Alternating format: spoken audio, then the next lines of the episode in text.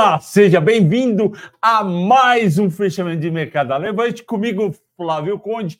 Hoje é sexta-feira, graças a Deus, não é Silmara Elisete. Elisete, minha querida, eu já vi que você está aí. Muito obrigado. Provavelmente em Brasília. E eu tenho sim uma recomendação de filme para todos vocês, para Elisete em particular, mas para todo mundo, obviamente a recomendação de filme é Depois da Cabana. Um filme muito legal. O filme é alemão, 87% das pessoas gostaram do filme. E qual, qual que é a história? Na verdade, é uma série de acho, seis capítulos. É, uma mulher foge de um cativeiro onde mantinham ela e, e duas crianças. Ela foge e aí, essa história toda, muito legal, muito legal. A chance de vocês gostarem é muito grande. E hoje eu tenho aqui o grande João Abdoni, que tem uma conta no Twitter, não percam. O, o João é nosso super analista aqui da Levante de, de não só energia elétrica, mas principalmente de commodities ele vai falar de vários resultados e eu também dedico, além do João, o programa de hoje está aqui com a gente, eu dedico o programa ao Carlos, que entrou para o Sala VIP, teve a sua primeira reunião hoje, foi muito agradável a reunião, muito obrigado, ele era Infinity. Você que está nos assistindo, se você não é Sala VIP ainda, não deixe de assinar, está aqui no link da descrição, é o melhor serviço da Levante. Você está comprando toda a Levante, todos os analistas, todas as carteiras e a gente vai ajudar você na construção do seu patrimônio nos próximos 10, 20 anos. Pense lá sua carteira, tem 48 ativos entre fundos imobiliários e ações, mais tesouro direto, mais fundo, você não consegue mais controlar, uma parte está no XP, outra parte está no histórico de, de assessoria, outra parte está no banco. A gente vai fazer tudo isso para você. Teve gente que tinha carteira no celular, tinha gente que tinha carteira em caderno de papel. Nada contra ter no celular ou caderno de papel, no papel, num caderno. Mas o que, que os assessores de investimentos da Levante fizeram? Organizaram tudo isso em Excel para o cliente ou para cliente. A gente faz uma primeira reunião para ver todo o perfil e principalmente o objetivo do cliente, porque muitas vezes a carteira não condiz com o objetivo e a gente vai propondo ajustes. As reuniões são mensais. Você pode vir aqui na sala VIP. A sala VIP fica lá atrás, no meio do quinto andar, aqui da Levante, em São Paulo. Essa sala VIP ela é tão bacana, tão segura que o vidro é a prova de bala. Você precisa vir aqui, eu vou, eu vou, eu vou mostrar para você que quando a bala bate no vidro, ela volta. Pois bem, além disso, a sala da, Levi, da Levante vai montar sua carteira para um potencial de rentabilidade maior, com risco assumido menor. Além da reunião mensal você tem um grupo de WhatsApp exclusivo comigo, com Ricardo Afonso, com os assessores. Toda e qualquer dúvida, toda e qualquer ação, fundo imobiliário que você queira comprar no dia, você vai poder nos consultar, a gente vai responder em questão de minutos. E você também tem o Telegram e esses vídeos valem muito a pena você se tornar sala VIP da Levante. Daqui a alguns anos, o sala VIP vai ter crescido tanto que a gente vai montar uma sala VIP também no aeroporto. Você vai ficar lá nessa sala, VIP, não é, Elisete, que viaja bastante brincadeira da sala VIP do aeroporto, mas seria muito legal é, ter uma sala VIP também no aeroporto. Vamos. Ah, por que, que o João está aqui? Teve resultados importantes que ele analisou e ele vai conversar. Ele vai começar por Petrobras. Antes disso, eu vou falar rapidamente do mercado, que hoje é sexta-feira. E o que, que aconteceu para a Bolsa subir 1,29? O cenário externo estava positivo, com Bolsa indo bem, e internamente a gente teve uma coisa muito importante que foi um IPCA abaixo do esperado, um IPCA de 0,24. Isso é muito bom e eu preciso lembrar vocês. A bolsa parou de subir em 2021, em junho, porque o Banco Central começou a aumentar juros em agosto de 22, porque a inflação estava saindo do controle, bate 10% em um ano. Em todo o ciclo de aumento, de aumento de juros, a nossa bolsa caiu. Agora a gente entrou no ciclo de queda de juros. Não é só Selic que importa, importa também o juro de longo prazo, mas agora está no sentido inverso. Isso é muito importante, que faz a bolsa subir os juros mais baixos e uma inflação menor que esperado é o principal motivo para o Banco Central continuar a cortar os juros no Brasil. Isso é muito importante. Vocês sabem que o exterior também pesa favoravelmente ou negativamente, dependendo do dia e do fato, mas é uma ótima notícia essa do IPCA. Entre as maiores altas, a gente teve Soma com 6,6%, o pessoal esperando o resultado, MRV 6,30%, por conta dos resultados da quarta, eu, eu não achei o resultado grande coisa, preciso falar para vocês, eu já tinha comentado o resultado de MRV, não foi um resultado tão bom, mas os analistas de corretoras falaram que viam um ponto de virada nos resultados e que agora vai ser melhor. Não acredito que vai ser dessa maneira, mas entendo que, que MRV a 8,50 estava muito baixo, mas dois dias depois, a 10,12, eu começo a achar que já precificou. A Dexco nome horrível que eu sempre falo, que é antiga. Não é horrível, Dexco. Pô, demora para falar e a pessoa fala: o que, que é isso? Duratex estava ótimo, né?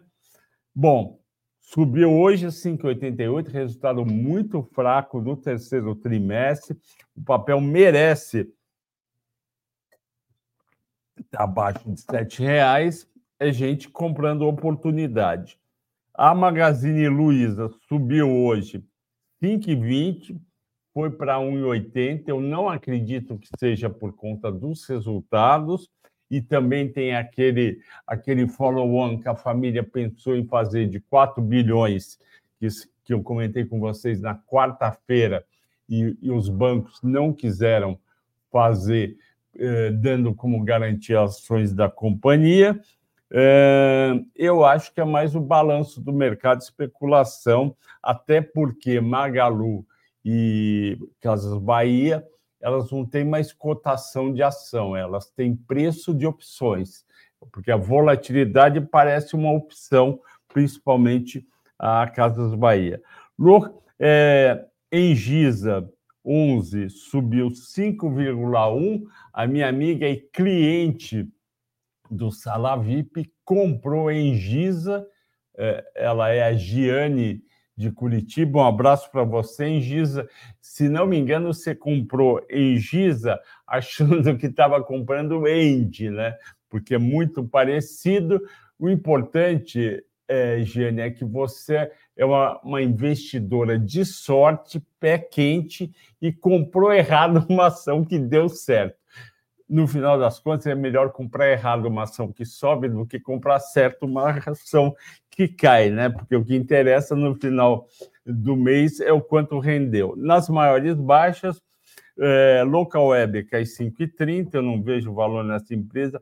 Lojas Renner, o pessoal não gostou do resultado. Você vai falar um pouco de Renner? Podemos comentar. O João falou que pode comentar também Renner.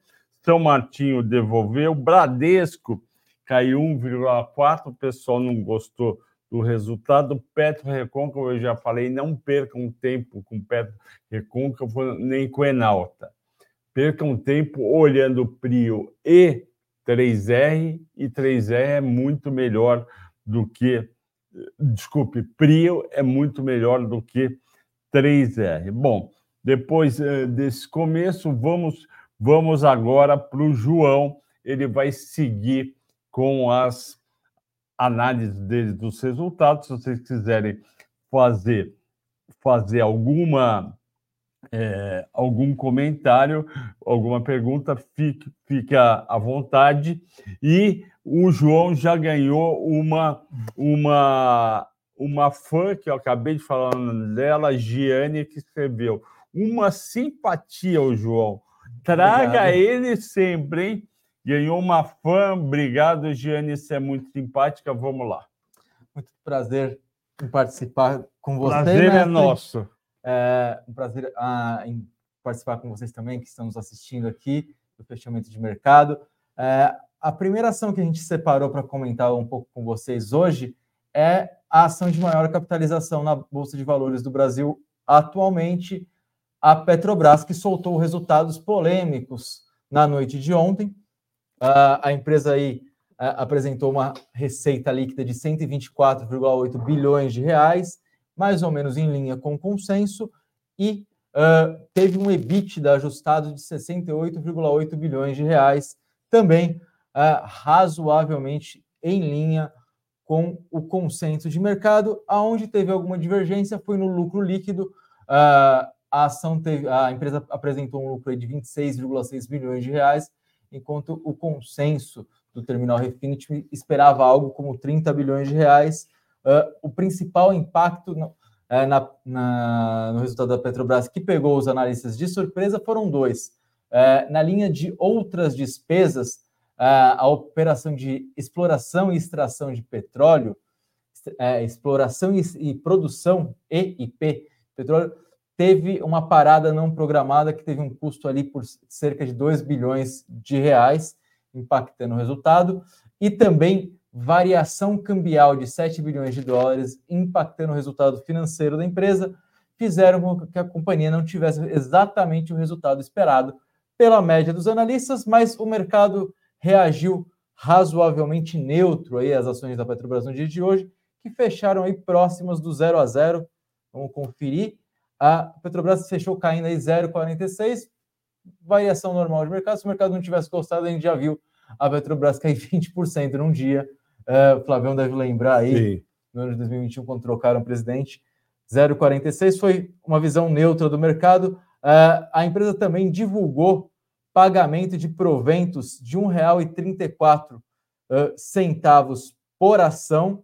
Uh, vão fazer jus os investidores que estiverem posicionados uh, nas ações de Petrobras no dia 23 de novembro perdão, 21 de novembro e receberão os pagamentos no dia 20 de março.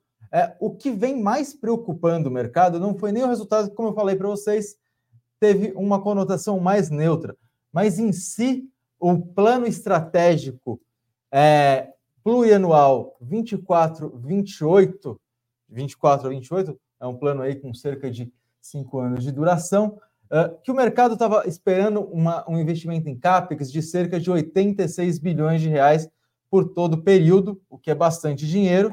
Reais ou dólares? Perdão, dólares, 20, 86 bilhões de dólares, o que é bastante dinheiro, mas talvez uh, os executivos da companhia esse, aumentem esse programa aí para 100 bilhões de dólares é, na janela de 24 a 2028. E esse programa está para ser anunciado, Isso, né? É novembro, dezembro. 23 de novembro. ah, é? Engano, Já tem data, 23. Plano, 28.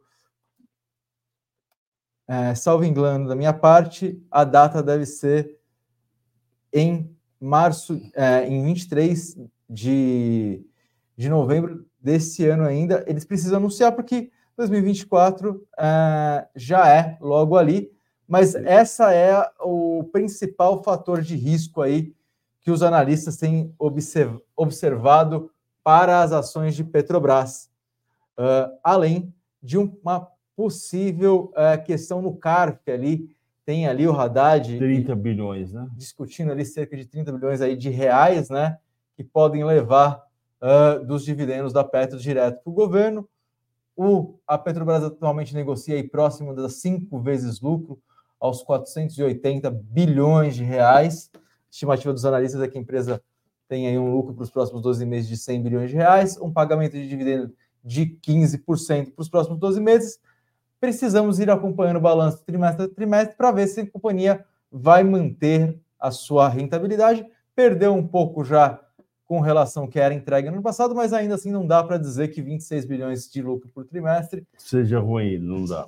Aí, ainda estão. Tá, vamos lá. 100 bilhões de lucro dá 4,8 de PL, é isso? Exatamente. E isso daí o mercado vê como justo, como exagerado. Lembra, os gestores estavam com aquela conversa: qual é o máximo que eu pago por Petro? É, pelo que eu tenho visto assim no, no mercado, 35 reais por ação, que é muito próximo do preço da tela, é, seria algo que a gente possa considerar como um preço justo, desde que ela entregue esses resultados é, muito satisfatórios, que nem a gente vem, vem, vem observando agora. Agora, se começar a ter queda nesses lucros de uma forma expressiva, as ações podem vir a corrigir bem. Lembrando que a Petrobras está com um ROI, retorno sobre o patrimônio aí de cerca de 30% a 35% é muito alto. Sim. Uma das empresas mais é, rentáveis do Brasil, que é o Itaú, por exemplo, tem ROI de 21%, só para a gente ter uma noção que não é muito fácil também manter, manter. essa rentabilidade, ainda mais com uh, uma administração querendo fazer investimentos que às vezes não são tão alinhados com os interesses do acionista minoritário. Sempre lembrando que a gente tem boas alternativas no setor de petróleo, uh, com a gestão privada, como é o caso da Prio, própria Vibra vem bem aí também, 3R também vem melhorando. Uh, Prio talvez seja a top pick do setor, né, Flavião? Exatamente. E, então, os 35 reais é meio topo. É, a gente está com uma visão neutra aí para a Petrobras nesse preço. Precisa meio que ir dando mais ou menos tudo certo a partir de agora, esse yield de 15%.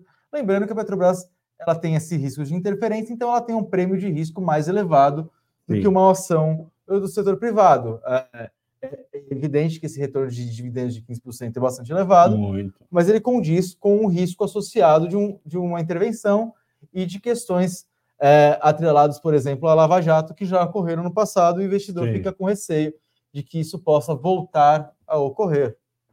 Ótimo, ótimo. Então, essa, essa é a visão uh, muito boa que o João passou para a gente de Petrobras. Deixa eu ver se tem alguma pergunta essa de Petrobras. Não tem. Não tem. Né? Você, agora, qual você vai falar? A gente tem aí, uh, a gente pode comentar. Você de... tem CBA? Tem uma temos, temos CBA. Eu fiz um relatório hoje, deve estar subindo entre hoje e segunda-feira na plataforma. O William está perguntando. Da Levante Corp. A, a CBA teve mais um trimestre desafiador aí, um trimestre difícil. Desafiador quer dizer ruim, né? Exatamente, por conta de mais uma queda no preço do alumínio, o alumínio caindo 8% ano contra ano a empresa bateu uma relação dívida líquida e EBITDA de incríveis 9,7 Mentira. vezes. Mas, é... mas, foi porque a dívida caiu ou porque o EBITDA ficou muito ruim? O, o EBITDA ficou muito baixinho. A, a dívida de é, 2,9 bilhões de reais também é bastante elevada, é, com um EBITDA muito baixo, muito amassado por conta dos preços aí do, é, do alumínio, né? Negociando a patamares cerca de 2.400, vamos pegar aqui para falar certinho o preço do alumínio, 2.154 dólares, o alumínio caiu mais, caiu 8% na variação ano contra ano, situação difícil ali, mas aquela coisa, na né? empresa de commodities, às vezes a gente compra no low do ciclo, é, as ações aí por volta dos R$ 3,70 já precificam um cenário bastante desafiador aí. E uma, um EBITDA pífios 46 milhões, 2% de margem EBITDA, muito pouco, né? Baixíssimo o EBITDA da empresa. É, a empresa negociando aí a 0,45 vezes o valor patrimonial, só para a gente dar um. Como os números vão, os múltiplos vão ficando distorcidos, né? O, o valor, de, valor patrimonial da ação é de R$ reais, a ação está negociando aí próximo dos R$ 3,70. É, a questão do alumínio é que uh, o mercado global, de maneira geral, ex-China, desacelerou. Uh, a China começou também a exportar parte do seu excedente de produção. Uh, a gente teve um desequilíbrio entre oferta e demanda, entrando um pouco de capacidade adicional. Os preços dessa commodity Bem, foram para baixo. E aí a CBA tem sido eh, desafiada aí, embora tenha mantido eh, bons boa relação de custeio e despesas bastante equilibradas, mas ainda assim não foi suficiente para uh, fazer frente a esse movimento tão forte do alumínio. A empresa vai chamar um follow-on de 260 milhões de reais. Meu Deus! É, o follow-on foi chamado no dia 8 de 206 milhões de reais o follow-on uh, para melhorar a estrutura de capital, como eu comentei aí, mais de 9,7 vezes Bem ruim, dívida né? líquida EBITDA. Está complicada a situação para a Companhia Brasileira de Alumínio que é, uma, que é uma ótima empresa, sempre foi boa, continua sendo boa, só que ela é uma price taker, ou seja, ela pega o preço do alumínio lá fora. Como o João colocou bem, o preço despencou 2.154 dólares na média por tonelada, para vocês terem uma ideia, há um ano atrás era 2.354, que já era fraco, e se for mais atrás era 3.300. Então, realmente precisa melhorar o preço do, da, do alumínio. Vocês vêm me perguntando desde de fevereiro se é para entrar na CBA e eu falo que não, porque o a faca estava caindo ainda, o preço do, do alumínio caindo, portanto, é, quem tem não vai vender nesse preço, vai esperar melhorar, quem não tem também vai esperar algum sinal de melhora, porque vai que o, minério, que o alumínio lá na London Metal Exchange vá para 2 mil dólares, 1.900. Aí o resultado vira negativo. Qual que é a próxima? Podemos falar de Energisa, que foi uma das altas aí. Uh, vamos pegar aqui Energisa. A empresa apresentou um resultado bom. Uh, ela recentemente adquiriu a ES Gás, que é operadora de gás natural do Espírito Santo. Uh, a empresa que conta aí com distribuição de energia como seu principal negócio, principalmente no Mato Grosso e Mato Grosso do Sul, onde ela tem as suas maiores operações, apresentou uma receita aí uh, de 6,25 bilhões de reais, alta aí de 21% na comparação ano contra ano. Isso foi explicado por conta de um consumo maior de energia elétrica nas suas distribuidoras, 3,8% a mais, e também com a entrada das operações da ES Gás, operação do, Espírito Santo, dentro da operação. A relação de EBITDA foi de 2,1 uh, bilhões de reais, também aumento de 25%. Dívida líquida EBITDA um pouco preocupante, 3,3 vezes, ainda sim, dentro de um padrão razoavelmente controlado, mas com juros altos é sempre um ponto de atenção. A nossa estimativa aí para a relação dela com a NTNB, os títulos de inflação, é que ela que a ação da Engie estaria aí com uma relação de mais ou menos IPCA mais 9, IPCA mais 8,5 ali, para a gente ter uma ideia contra a renda fixa brasileira. As ações estão negociando aí próximas de 6,2 vezes o EV EBITDA e 11,5 vezes a relação preço sobre lucro. Nesse setor aí, estaria mais ou menos, mais ou menos dentro da média do histórico aí nada uh, muito diferente do histórico, mas aparentemente o mercado reagiu bem aí uh, para as ações da Energisa. E no, no ano ela sobe 12%. Ótimo. É, vamos ver o que a gente tem aqui mais pergunta. É... Vamos lá, qual é a próxima que você vai falar? Podemos comentar do Bradescão aí, que às vezes o pessoal. Ótima ideia. Pode gastar um bom tempo aí à vontade no Bradescão. O, o Bradesco soltou mais um resultado complicado, né? Um lucro aí de 4,6 bilhões de reais no trimestre, um bom lucro, mas o ROI eh, ainda segue eh, amassado, né? Como o Flavião fala, o banco bom é o Itaú. Eh, o ROI de 11,3%, enquanto concorrentes como Itaú e Banco do Brasil com ROI acima de 20% no período. É, o banco apresentou algumas melhoras no índice de Basileia, por exemplo, subindo para 13,4%. É, a inadimplência de 90, até 90 dias arrefecendo um pouco, mas pouco ainda. É, o banco ainda segue com dificuldades, principalmente na carteira de pessoas físicas e também micro e pequenas empresas, ainda a inadimplência é forte uh, nos resultados. Quem vem segurando bastante a onda é a operação de Bradesco Seguros, que está dando uma estabilizada aí nos resultados do Bradesco. Como é que foi o PDD? A PDD no trimestre foi de 9,2 bilhões de reais, é, alta de 10,9, perdão, alta de 26,4% contra os 7,3 uh, bilhões de reais. Só que se a gente olhar em relação ao segundo TRI, foi bem, né? Caiu um bi 100 né, aqui. Exatamente. Uh, quando a gente compara com o segundo trimestre, foi uma melhora de 10,9%. Uh, no entanto, o índice de cobertura, que seria a relação ah. de reserva uh, com, com relação ao que ela tem de despesa, uh, caiu um pouco aí para 155%, contra 163% que ele havia reportado uh, no trimestre anterior. Então caiu um pouco a PDD, mas é, bastante em linha Sim. também caiu a cobertura, o que deixa o resultado quase como se fosse elas por elas aí. Bradescão com dificuldades em sair é, do crédito de pessoas físicas, varejo também. O Bradesco é o mais exposto à carteira de varejo aí, como a gente tem visto Casas Bahia, Magazine Luiza, entre outras operadoras americanas, principalmente com muita dificuldade. O varejo, uh, o varejo, pessoas físicas e pequenas e médias empresas seguem aí pesando no resultado de, do, do Bradesco, enquanto o Itaúzão nadou de braçada, teve aí um lucro de cerca de 9, 9 bilhões de reais e um ROI bastante mais elevado aí. E, e vem que o, o Bradesco está tá divulgando o PL agora no resultado dele, você vê?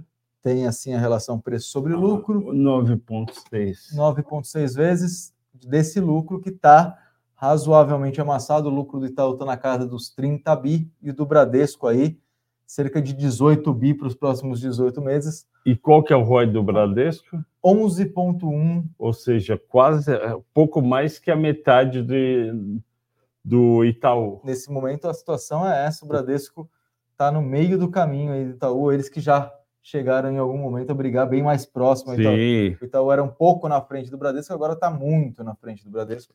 Talvez a gente assista uma recuperação, mas ainda Parece Ainda é um cedo. talvez, né? Parece muito cedo para falar. É. E a queda hoje das ações deu a entender que uma parte do mercado não está acreditando é. nessa melhora, porque eu ouvi o pessoal falando que, quem sabe, é, BBDC4 chegue a 16,5 no fim do ano, mas ó, hoje fechou a 15 subir 10% não é um absurdo, mas hoje perde força essa ideia de ir para 16,50. Né? Concordo com você, porque ainda mais que esse foi o último resultado divulgado no ano, né? Sim. Então, uma expectativa de apresentar um, resu resultado que realmente agrade o mercado, algo forte, algo assim convincente, agora só em fevereiro ou março que é do é ano que vem. quando saiu o resultado do primeiro, do quarto trimestre.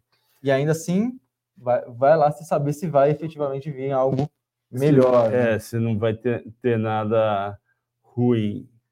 Uh, a Cláudia perguntou para mim sobre Cogna. Eu entrei aqui no resultado de Cogna e a querida Cláudia Rodrigues, se não me engano, advogada, não lembro se é trabalhista ou previdenciária. Cláudia, a receita subiu 19% no, no terceiro TRI em relação ao TRI do ano passado, muito bom. O EBITDA recorrente cresceu de 230 milhões para 305, 32% de aumento, muito bom.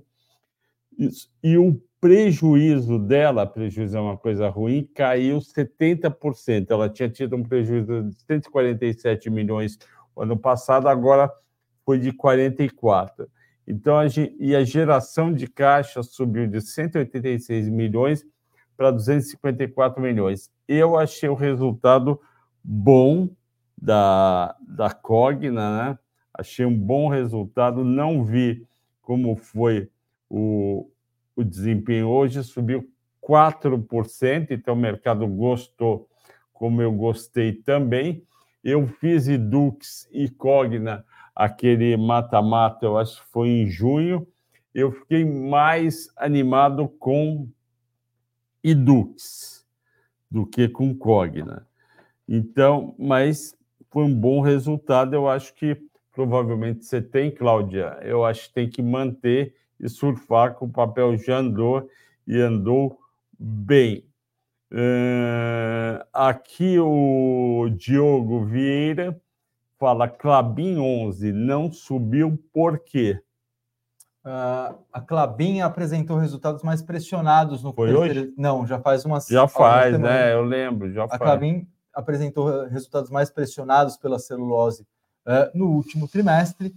Uh, o resultado veio pressionado, a empresa está negociando aí a mais ou menos 7,5 vezes EV EBITDA, está mais ou menos num preço ali razoavelmente equilibrado. O que ela precisa conseguir fazer agora é colocar uh, toda a força do Puma 2, que já está em atividade, para gerar um ROI adicional, também torcer um pouco para a alta uh, de preços de papel e celulose, que de fato vem acontecendo no mercado internacional, para que ela consiga elevar seu EBITDA, elevar seu ROIC e, com isso, pagar dividendos mais elevados. Isso deve fazer com que as ações performem melhor. Por enquanto, uh, nesse cenário, ela fica ali meio travada nesse, nesse 7,5 vezes EV EBITDA, até que a gente tenha um cenário mais favorável para o uh, papel e para a celulose. Ótimo. Eu vou aproveitar, Diego, e fazer um merchan aqui. No domingo que passou, eu, eu fiz o mata-mata Suzano Clabin e Irani, recomendo, a vencedora foi Suzano, e Clabin eh, não foi a vencedora, Irani, eu, eu falei, Irani já subiu demais, para mim está no preço ok, não tem mais muito para subir. Na semana, a Suzano subiu 6,2%, a Clabin subiu 3%. 0,8%. Eu acho que o João também gosta mais de Suzano, né, do eu, que de Clabin. Eu gosto mais de Suzano, mas Clabin no ano sobe aí cerca de 20%, não é um desempenho ruim. Ruim. Suzano está subindo um pouco menos aí, cerca de 13%. Eu gostado, eu tenho 13 é para Clabin. O... Talvez esteja sem os dividendos aí. Ah, então é isso. O Google me pregou uma peça quem mais aqui? Vamos lá, o Felipe Azeredo, nosso cliente do Infinity, direto de Saquarema, no Rio de Janeiro. Grande Conde, boa noite. Poderia verificar com o João sobre os frigoríficos, em especial falar de Minerva. A Minerva soltou um resultado em linha com o trimestre anterior, é, 714 milhões de reais de EBITDA, é, o lucro de 141 milhões também.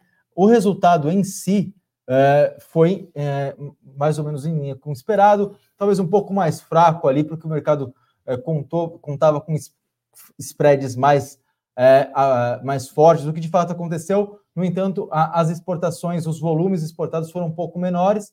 O resultado foi é, ok, neutro. É, o que está pegando mais na Minerva é que ela tomou uma decisão de investimento de 7,5 bilhões de reais, o que é mais ou menos 1,5 vezes o seu valor de mercado atual, para comprar, comprar 16 plantas produtivas de abate na América do Sul, uh, da sua concorrente, a Marfrig.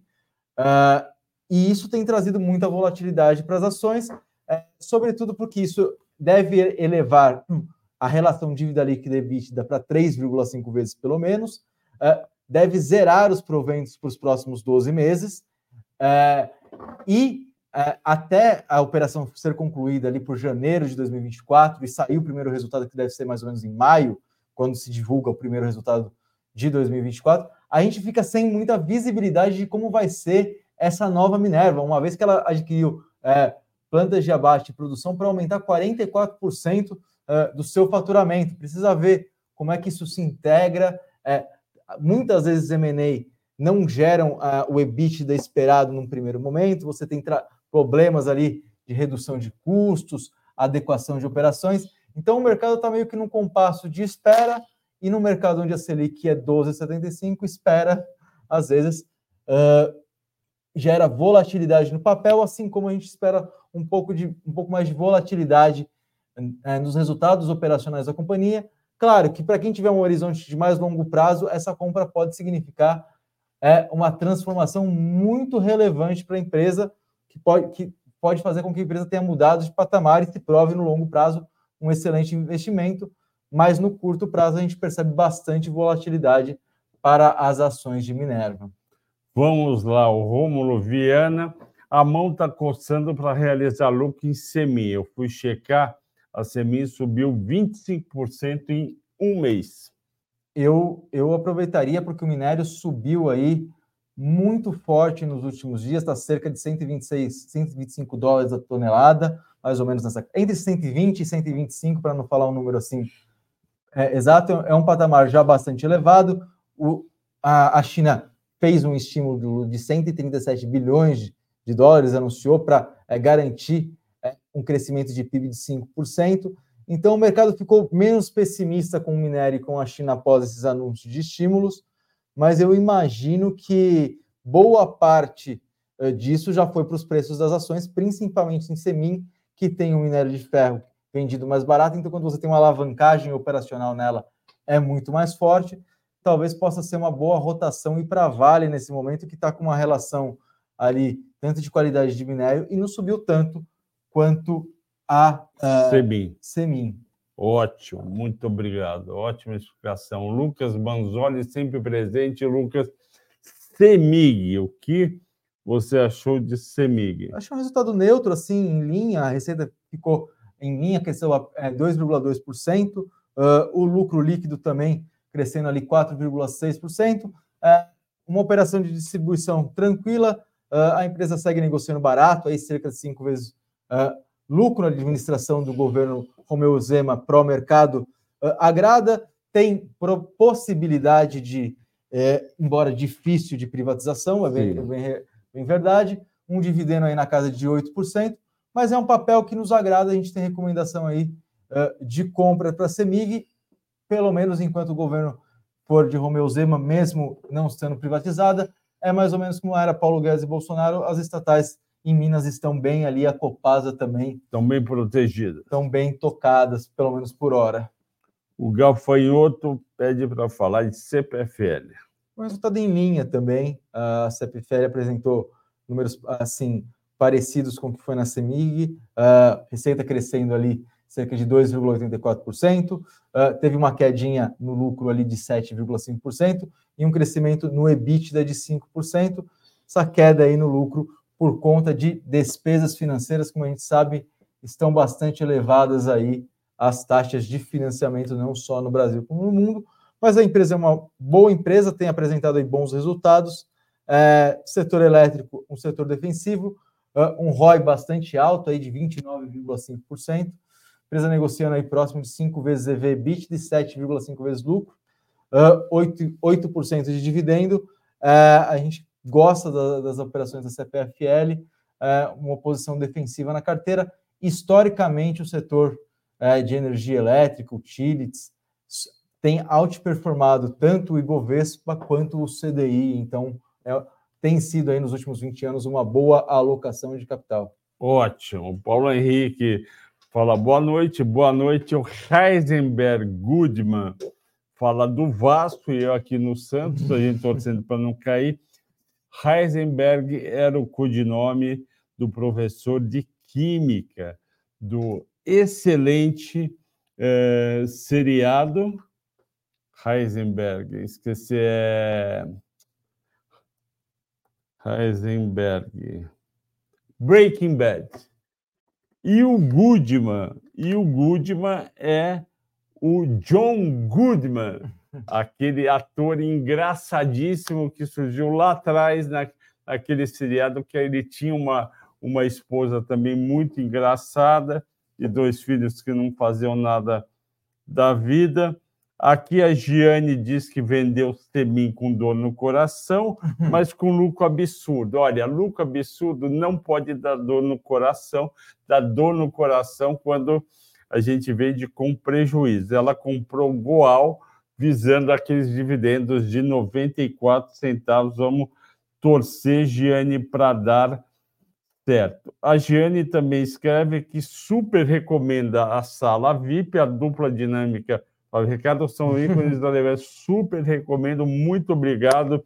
Gianni, quando você vier a São Paulo, você que é de Curitiba, a gente vai mostrar para você a sala VIP real, porque ela existe. Uhum. Ela não é só um nome, ela também falou que o João é uma simpatia, e o Felipe com E Nascimento pede para comentar de Taesa. Saiu hoje, Taesa? Saiu esses dias, assim. Resultado é, neutro também, é, boa pagadora de proventos, aí na casa de 10% de yield para a Taesa. Deixa eu abrir o relatório do nosso querido Matheus Nascimento aqui para dar uma olhada. Mas, é, pelo que eu tinha observado, o, a Taesa é um reloginho, seguiu assim um resultado em linha com o esperado. Vamos dar uma olhada para ver se a gente não teve surpresa na Taesa. Taesa, TAI 11. O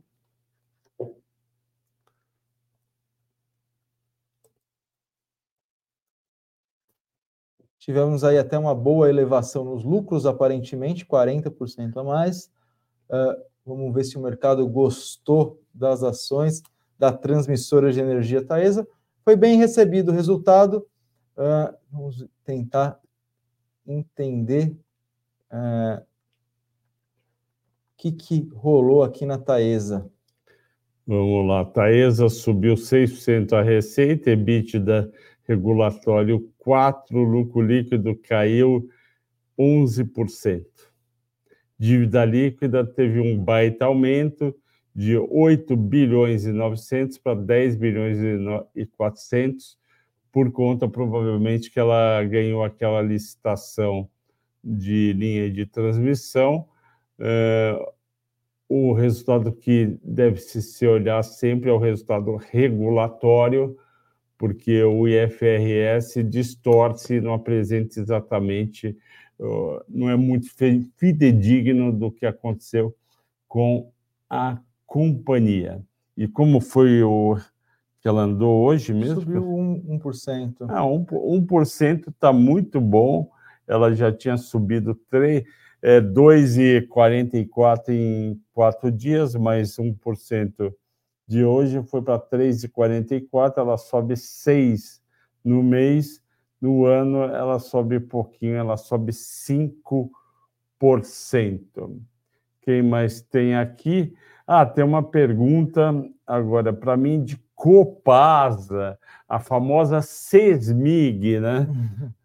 Você sabe o que é CESMIG, né? Companhia Saneamento eh, de Minas Gerais. Devia ter posto o código de CO Copa 3, né? Uhum. não Sesmig 3, mas tudo bem. Uh, Copasa, ele é ficar ou é vender? Na minha opinião, tem que manter a Copasa.